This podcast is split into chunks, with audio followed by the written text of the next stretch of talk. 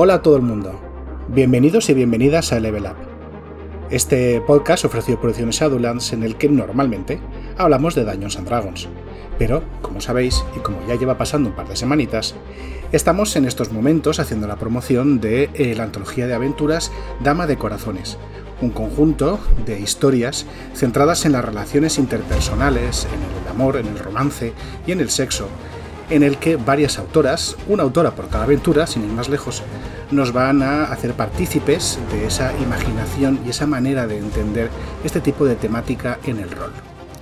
Hoy quiero que hablemos con una persona que ha escrito una aventura que me ha parecido súper chula y que si bien hoy no vamos a hablar de monstruos y de mazmorras, desde luego sí vamos a hablar de fantasía. Y mucho ojito con esta aventura, porque de aquí yo saco una campaña para Dungeons and Dragons y me parece que vosotros también. Vamos a hablar nada más y nada menos que de Verona. Y vamos a hablar con Ana, máster del montón. Ana, ¿cómo estás? Pues lo que te decía, cansada porque he vuelto a trabajar, pero aparte de eso, muy bien. ¿Tú qué tal, Nacho? Nunca nadie me pregunta eso en mis entrevistas. Fíjate. Pues la verdad es que bien, porque ha sido festivo en Valencia, así que la verdad es que no me puedo quejar. Eh, pero vamos a hablar de, esta aventura. Te tengo que decir la verdad, tu aventura me ha gustado muchísimo, ¿vale? Me ha gustado muchísimo. Merci. Por, por, dos cosas. Eh, una, el tema y otra, la estructura. Y es que me habéis tocado eh, dos, dos, autoras, Mireia y tú, que habéis hecho una especie como, como de, sandbox, ¿no? O sea, el de Mireia es más abierto, el tuyo eh, tiene, tiene una serie de, pautas temporales, o sea, van a pasar cosas en ciertos momentos, pero dejas un montón de espacio y eso me encanta. Y la segunda es que es súper fantástica, o sea, cuando empecé a leerlo, leía Verona y yo pensé evidentemente en Romeo y Julieta. Obviamente. Obviamente.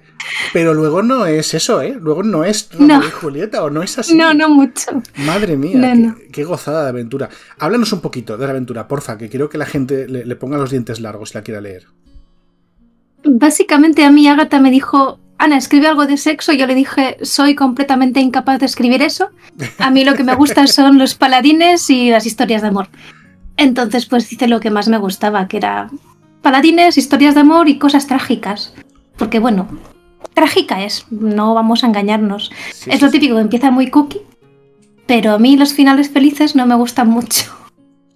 Y bueno, el objetivo era un poco ese, ¿no? Yo como máster, lo confieso, soy completamente incapaz de seguir una pauta.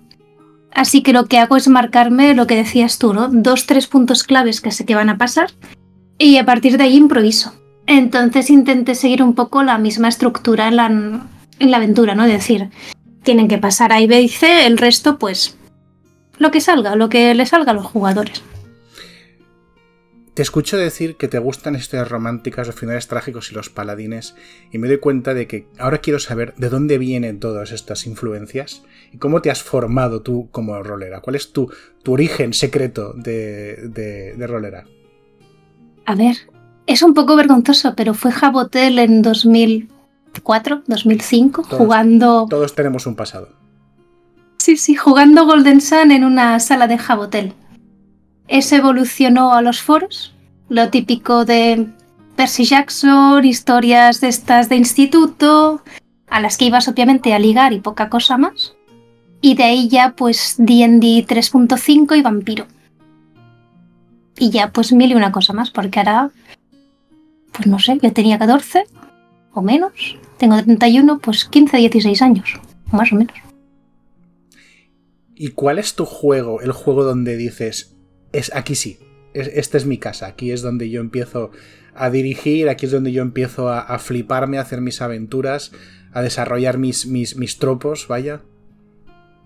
A ver, te diría Dungeons and Dragons, pero mentiría, porque la campaña más larga que he hecho seguramente es Strat. Pero claro, yo es que Strat lo juego un narrativo.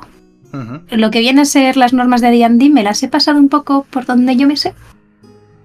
Pero sacando D&D, el sistema de Spire me gusta mucho por motivos obvios. Una maravilla. Palanquín es muy chulo. Depende, todo lo que me permita ser narrativo y no mirar mucho el sistema, bienvenido sea. Qué guay. Creo que coincidimos en muchas cosas, porque sí que es cierto que a veces el sistema de dueños, y a mí yo soy un mascar reglas asqueroso, me encantan las reglas, pero luego es cierto que a veces al aplicarlas dices, ay, esto como rasca, ¿no? Que, qué mal. Sí, yo creo que los combates se me hacen muy largos, por ejemplo, y suelen ser combates de dos turnos o tres, no más. Y si veo ese momento típico que está quedando súper guay, digo, pues se muere. Y ya está. Y se acabó. Bien. Y se acabó. Bien hecho. ¿Qué tal tu trayectoria como...? Porque claro, una vez uno entra en la rolesfera pueden pasar cosas maravillosas y puede incluso llegar a publicar cosas. ¿Tú has, llegado, aparte de Dama de Corazones, tienes algo antes? Eh, ¿Has llegado a ese pequeño Olimpo del rol? Tiene gracia que le llames Olimpo, precisamente. Porque sí, el año que viene con Colmena de Papel saldrá el libro que es Campamento Mestizo, que es con sistema adaptado del de Resistance. Sí, sí. Estoy en ello, no está terminado. Debería estar terminado para diciembre. Veremos. Una boda de por medio, pues es lo que tiene. Pero sí, y eso, principalmente, pues un poco basado en Percy Jackson, aunque no he leído nunca Percy Jackson. Pero sí, dioses griegos, aunque con ampliación, pero esos son spoilers. Pero sí, muchos dioses griegos, amores, institutos y relaciones. Un poquito lo mismo que aporta Dama, creo yo. Campamento mestizo que puede ser, bueno, un proyecto muy, muy ambicioso que aparte tiene muy, muy buena pinta. Es largo, es larguito. Pero bueno, yo he intentado no meterme mucha presión, la verdad. Voy escribiendo un poco lo que sale. Aparte, tengo unos jugadores maravillosos que dan mil una ideas.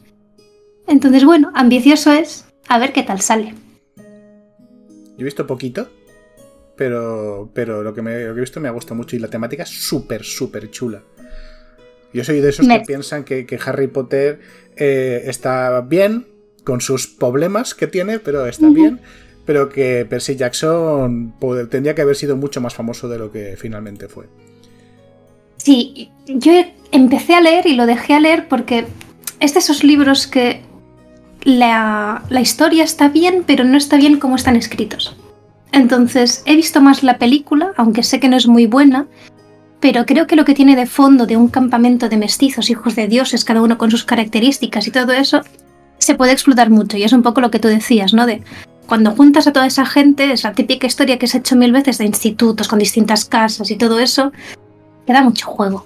Y no nos engañemos, hoy en día yo creo que es un espacio de rol que no está precisamente muy cubierto, ¿no? Sí que ahora va a salir lo de Rea, que yo creo que todo el mundo le tenemos muchas ganas de leerlo.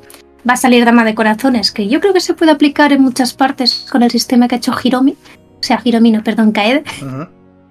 Y tiene sus cositas, entonces yo creo que poco a poco estamos llegando a poder jugar esas tramas de romance que antes no había un sistema o no había una mecánica de poder aplicarlas desde luego. yo lo, dije ya hace una, en otra entrevista, no recuerdo exactamente con quién, eh, y lo, me reitero mil veces, que yo me parece importantísimo que este tipo de, productos estén en el mercado, que tengan tirada, que tengan salida y que haya gente que los disfrute. Me parece que tendría que haber rol de todo, de la temática que mm. te dé la gana. O sea, la variedad es increíblemente buena para cualquier cosa. Total. Pero la gente que nos escucha, yo creo que está esperando a que le vendamos la aventura, sinceramente. Y hacen bien, porque hay mucho que vender. Hemos hablado un poquito por encima de esa estructura, más que nada porque yo tengo la boca muy grande y hablo mucho, y, es que me gusta mucho lo que, lo que has hecho. Pero vamos, si quieres, eh, cuéntanos con un poquito más de profundidad, sin spoilers, ¿qué es lo que has hecho con Verona? Yo creo que el sistema tiene algo muy interesante y que yo echaba de menos, que es que tiene las típicas fichas que puedes entender el personaje a través de las características. Entonces yo lo que hice primero fue hacer los personajes con la ficha. Tiene cosas tan tontas, entre comillas, como algo que echaba mucho yo de menos, que es la apariencia. Que no me acuerdo si eran D&D 3.5 o dónde era, que hacías la tirada de apariencia, y yo era la primera que hacía, porque era como, yo quiero saber si mi personaje es guapo y si va a llamar la atención o no va a llamar la atención. Entonces yo lo que intenté con los personajes es invertir un poco los papeles, ¿no? En este caso Julieta es la que va a ser paladina, la que va a ser fuerte, la que va a tirar del carro, va a tirar para adelante, va a decir, no, el destino de Romeo es morir, pero yo no quiero que Romeo muera, yo quiero salvarlo, con lo cual me he ido de la ciudad para volverme paladina y poder volver y salvarlo cuando él se tenga que sacrificar. En cambio, Romeo es todo lo contrario, ¿no? Es más asustadizo, está más hecho las costumbres, a decir, no, no, tengo que defender a mi pueblo, con lo cual, pues yo cuando tenga que ser el ritual me tengo que sacrificar. Entonces, básicamente elegí Verona, elegí Julieta y elegí Romeo porque quería que sonase a la típica historia trágica de amor. Pero con el girito de quiero intentar cambiar esa historia trágica de amor y quiero que esta vez sea la chica la que diga, no, no, yo estoy aquí y quiero defender lo que es mío. Que luego, obviamente, si las jugadoras quieren cambiar los géneros o lo que sea, pues adelante, feel free, ¿no? Pero era un poco ese girito de decir, ostras, estoy cansada de ver siempre al chico salvando a la chica, yo quiero ser la paladina porque yo cuando juego me gusta ser la paladina. Entonces, a partir de aquí, ¿cuál era mi objetivo principalmente? Pues jugar las tres historias más típicas o más tontas que me gustan jugar cuando yo juego romance, ¿no? Que es lo típico de un amor de la niñez que se ha visto comprometido por un giro del destino, un reencuentro trágico, un baile, porque siempre tiene que haber un baile, y una decisión final pues que implique sus cosas. No vamos a decir qué cosas, pero que implique sus cosas. Claro, porque eh, esto hay que dejar claro que es una aventura pensada para, dos jugadores solamente. Uno que encarne a Romeo y otro que encarne a Julieta. Sí, porque yo te voy a ser sincera. Yo cuando juego la típica campaña con cuatro personas y estoy haciendo romance con alguien y luego me cambian a los otros dos jugadores, es como, ostras, yo quería saber siguiendo qué pasaba, ¿no? Hmm. Entonces, por mucho que sean menos jugadores, yo lo pensé para dar esa oportunidad, ¿no? De decir, ostras, lo típico, yo nunca juego con mi novio, quiero pasar una tarde jugando con él y ponernos un poco moñas o hacer una historia de amor. Pues yo echo de menos esas aventuras que son para dos personas y decir, mira, no, es que vamos a, a darnos cariño, como diría Abby, a darnos pastel y a jugar nosotros dos y a hacer una historia bonita y que te llegue al corazón. Entonces era un poco el objetivo de esto. Que además me gusta mucho porque te permite zambullirte muy fuerte dentro de esta relación. Porque claro, eh, a ver si me explico. Cuando tú tienes un, personaje dentro de una, de una trama, ¿no? De, de una partida de rol, eh, tú puedes tirar de él de dos direcciones, una de su trama y su interés personal y otra de lo que está pasando alrededor de ese personaje, aunque no le implique de una manera íntima, ¿vale? Exacto. Y ahí hay un tiro y afloja. Pero es que aquí las dos cosas son lo mismo para los dos personajes. Y te dan momentos muy buenos para decir, eh, ¿te acuerdas de aquello que pasó cuando éramos niños? Sí, echemos una sesión entera de juego si queremos, explorando esos recuerdos. Y te echas la sesión entera si hace falta, explorando los recuerdos de niñez de Romeo y Julieta. O sea, es zambullirte del todo en no solamente en vivir esto, sino en construir ese pasado al mismo tiempo que vas progresando hacia ese futuro aciago y ese final trágico. Me parece muy bien, me, ha parecido una estructura muy inusual y claro, para eso necesitas flexibilidad, por supuesto. Sí, necesitas flexibilidad. Lo que sí que planteo también es al principio. Obviamente hay que hacer la sesión cero para establecer unos límites y todas esas cosas. Pero sí que intento que los jugadores, yo cuando teste la aventura, no decir, vale, no conocéis los personajes, intentad decir un poco cómo os llevabais, qué mandaba cuando jugabais, las típicas anécdotas. Y sí que planteo unas preguntas iniciales para que salgan un poco esos temas de si no se conocen mucho, romper el hielo un poquito. Pero es lo que tú dices, ¿no? A nosotros, lo típico, ¿no? Va a ser una sesión, fueron dos y media. Entonces, un poco como son los tres actos de aquí, ¿no? Fueron pues tres actos tal cual. Y es lo que tú dices, en teoría era la escena del mercado, ¿no? Simplemente vamos a reencontrarnos. Bueno, pues hubieron dos flashbacks y esos dos flashbacks pues fueron largos. Pues las cosas como son. Creo que eso es el mal de los masters, ¿no? Que decimos, buah, esta escena está chula. Tú tira para adelante y ya, ya cortaremos cuando pase. Sí, sí, totalmente. Eh, más cosillas. Hay un segundo elemento, el primero la estructura, lo que, que te decía, y el segundo elemento que me ha fascinado, que me ha sorprendido mucho, es la ambientación. ¿Dónde está y cómo, bueno, más que dónde, cómo está ambientada esa, esa Verona, que es pura fantasía? Es que de ahí puedes sacar un montón de cosas. No quiero hacer spoilers, pero es que tiene muchísima amiga la, trama, en realidad. Cuéntanos un poquito sobre esta Verona, que no es para nada la Verona renacentista o, o, tan medieval de, de, Italia. No, no, a ver, la verdad es que yo vi hace tiempo un anime que era Romeo por Julieta, y yo me pensaba que iba a ser una cosa, pero no fue esa cosa. Entonces, esa imagen de la Verona que yo tenía en la cabeza cuando viene el anime, mezclada con el Final Fantasy XIV, que siempre está en mi cabeza, obviamente. Sí, claro, sí. Pues Te entiendo muy bien. han dado lugar. han dado lugar a esta Verona, ¿no? Que para mí es un poco, sin intentar hacer spoiler, que esto es difícil.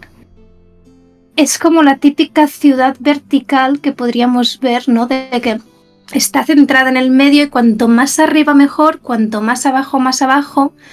Y Romeo también ha intentado plantearlo como el típico príncipe que no le gusta estar arriba, sino que le gusta estar abajo.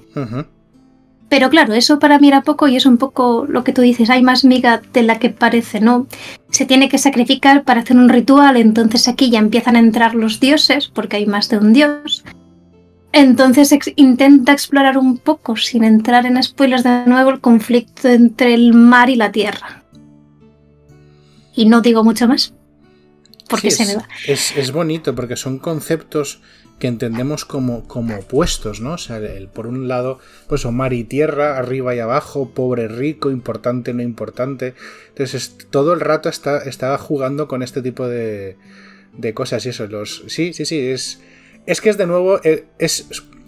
A ver si me explico. Estas son las flipadas que hago yo cuando leo, que, que me explota la cabeza. Son siete páginas, caballeros y, y damas, ¿eh? O sea, es- y yo ya me he flipado con esto eh, es un poquito trasladar el conflicto clásico entre los Capuleto y los Montesco de la novela, de la novela, perdón, de la obra de teatro, eh, pero coger esa dicotomía, ese enfrentamiento y multiplicarlo, ¿no? O sea, al final, allí donde mires a tu alrededor en el escenario, a poco que avanza la trama, vas a ver ese enfrentamiento entre dos cosas, entre dos conceptos, no necesariamente dos facciones, pero sí dos conceptos. Tú lo has explicado mucho mejor que yo, tengo que decir. Es que me he flipado. Yo solo me he flipado de leerlo. He dicho, esto está muy bien pensado, joder. Sí, sí, pues. mm, Pues, pues muy, pues muy bien, muy bien. Eh, y cuéntame una cosilla. Ponte que yo, que estoy flipado totalmente, ¿vale? Quisiera meterme dentro de esta aventura, ¿vale? Pero yo, como bastantes roleros de mi generación, no estoy acostumbrado a, a tocar estos temas de. Pues eso, de romance. En este caso, más de sexualidad, más, más que sexualidad y romance, mucho romance. Sí, Eh, romances e y, y relaciones interpersonales llegando a la parte íntima. ¿Qué consejo eh, me darías a mí o a las personas que nos están escuchando para meterte con esta aventura y hacer un gran trabajo con ella? tanto con esta aventura como cuan- cualquier trama de romance, yo te diría que la juegues con alguien de confianza. Y que sobre todo habléis mucho tanto al principio como al final, porque creo que ya lo han comentado mis compañeras, está también el tema del bleed, ¿no? Sí. Entonces, yo creo que es súper importante la confianza y decir, vale, vamos a establecer estos límites de yo quiero llegar hasta aquí. Yo, por ejemplo, con mis personajes nunca paso de los besos. Es como, vale, cortinilla negra y aquí se acabó, ¿no? Creo que se nota un poco cuando escribo que a mí me gusta el romance por el romance. Entonces, para jugar esto, yo es que creo que es algo que va a ir surgiendo. No tiene por qué ser un romance súper apasionado. Quizás no es de ese tipo. Me refiero, yo no voy con Adri tampoco dándome besos y abrazos por todos lados, ¿no? Creo que el romance se puede expresar de muchas maneras. Y en este caso, yo creo que el romance, más que el pasear abrazados, el mirar la luna o ese tipo de cosas, es como ellos dos forjan su camino en pos del otro, ¿no? De decir, Julieta abandona toda su vida para volverse una paladina, para volver dentro de cinco años y hacerle entender al cabezón de su novio que no se tiene que morir, sino que se puede salvar de alguna manera, ¿no? Entonces yo creo que es más el camino que recorres junto a la otra persona y el cómo lo recorres que no el decir, vale, vamos a jugar romance. Es decir, en conclusión, yo te diría, no te agobies, juega con alguien de confianza. Si tiene que salir, saldrá. Y si no, viviréis una historia muy bonita como amigos, porque puede ser que han pasado cinco años y al final pues no surja esa chispa, ¿no? Simplemente le quieras defender pues porque le querías o porque os llevabais muy bien hace unos años. Sí, eso- es que eso también, Entonces- eso también queda, queda a- a- abierto, ¿no? También parece que Claro, o sea, no, no se cierra la aventura el hecho de. No, son, son novios, son pareja y esto es así, siempre será así. Hay un momento de reencuentro y ahí, este, que es el principio de la aventura, y, y da, Sí. da- da esa oportunidad de, de definir la relación. exacto. Porque puede pasar, ¿no? Decir, no, es que hoy por lo que sea no me apetece jugar romance, romance, sino que, o quizás, no sé, han sido cinco años, han pasado cosas, has conocido gente O simplemente sabes que te vas a morir y no te apetece tener romance antes de morirte. Tienes la cabeza en otras cosas. Entonces es eso. Mi consejo es, sé tú mismo. Y si sales, saldrá y si no, pues para adelante. Y juega una aventura de fantasía y paladines que siempre están guay. Lo que yo os digo, ¿eh? Siete páginas, bueno, siete páginas en, en el formato en que la he leído yo. De aquí puedes sacar siete sesiones.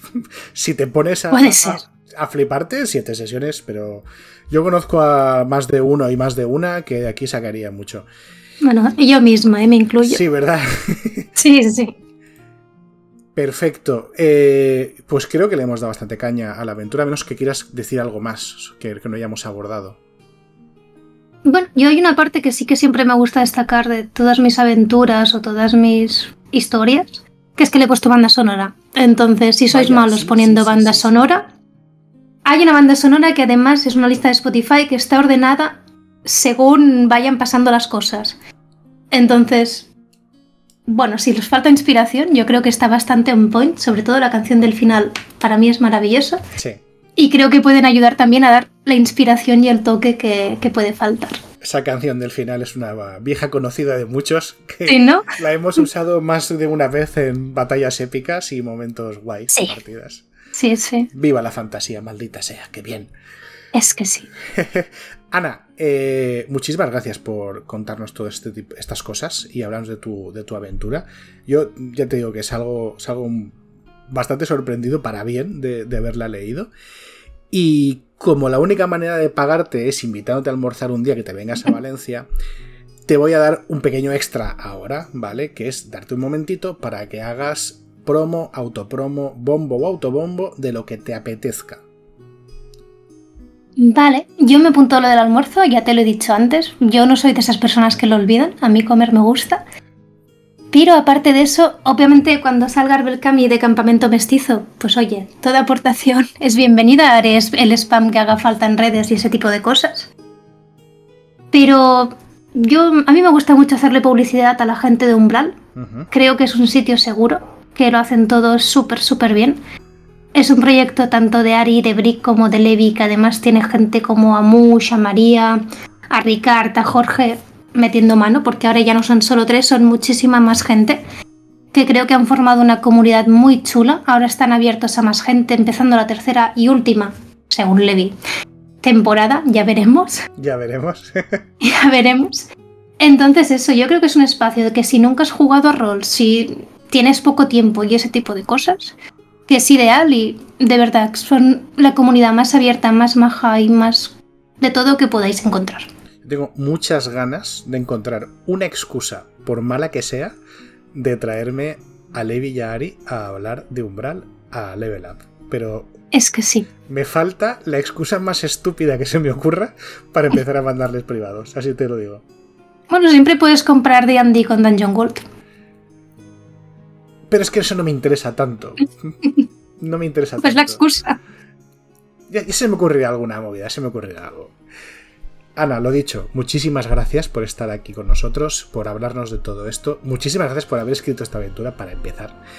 Y eh, a todo el mundo que nos está escuchando, ya sabéis que os cito aquí la semana que viene.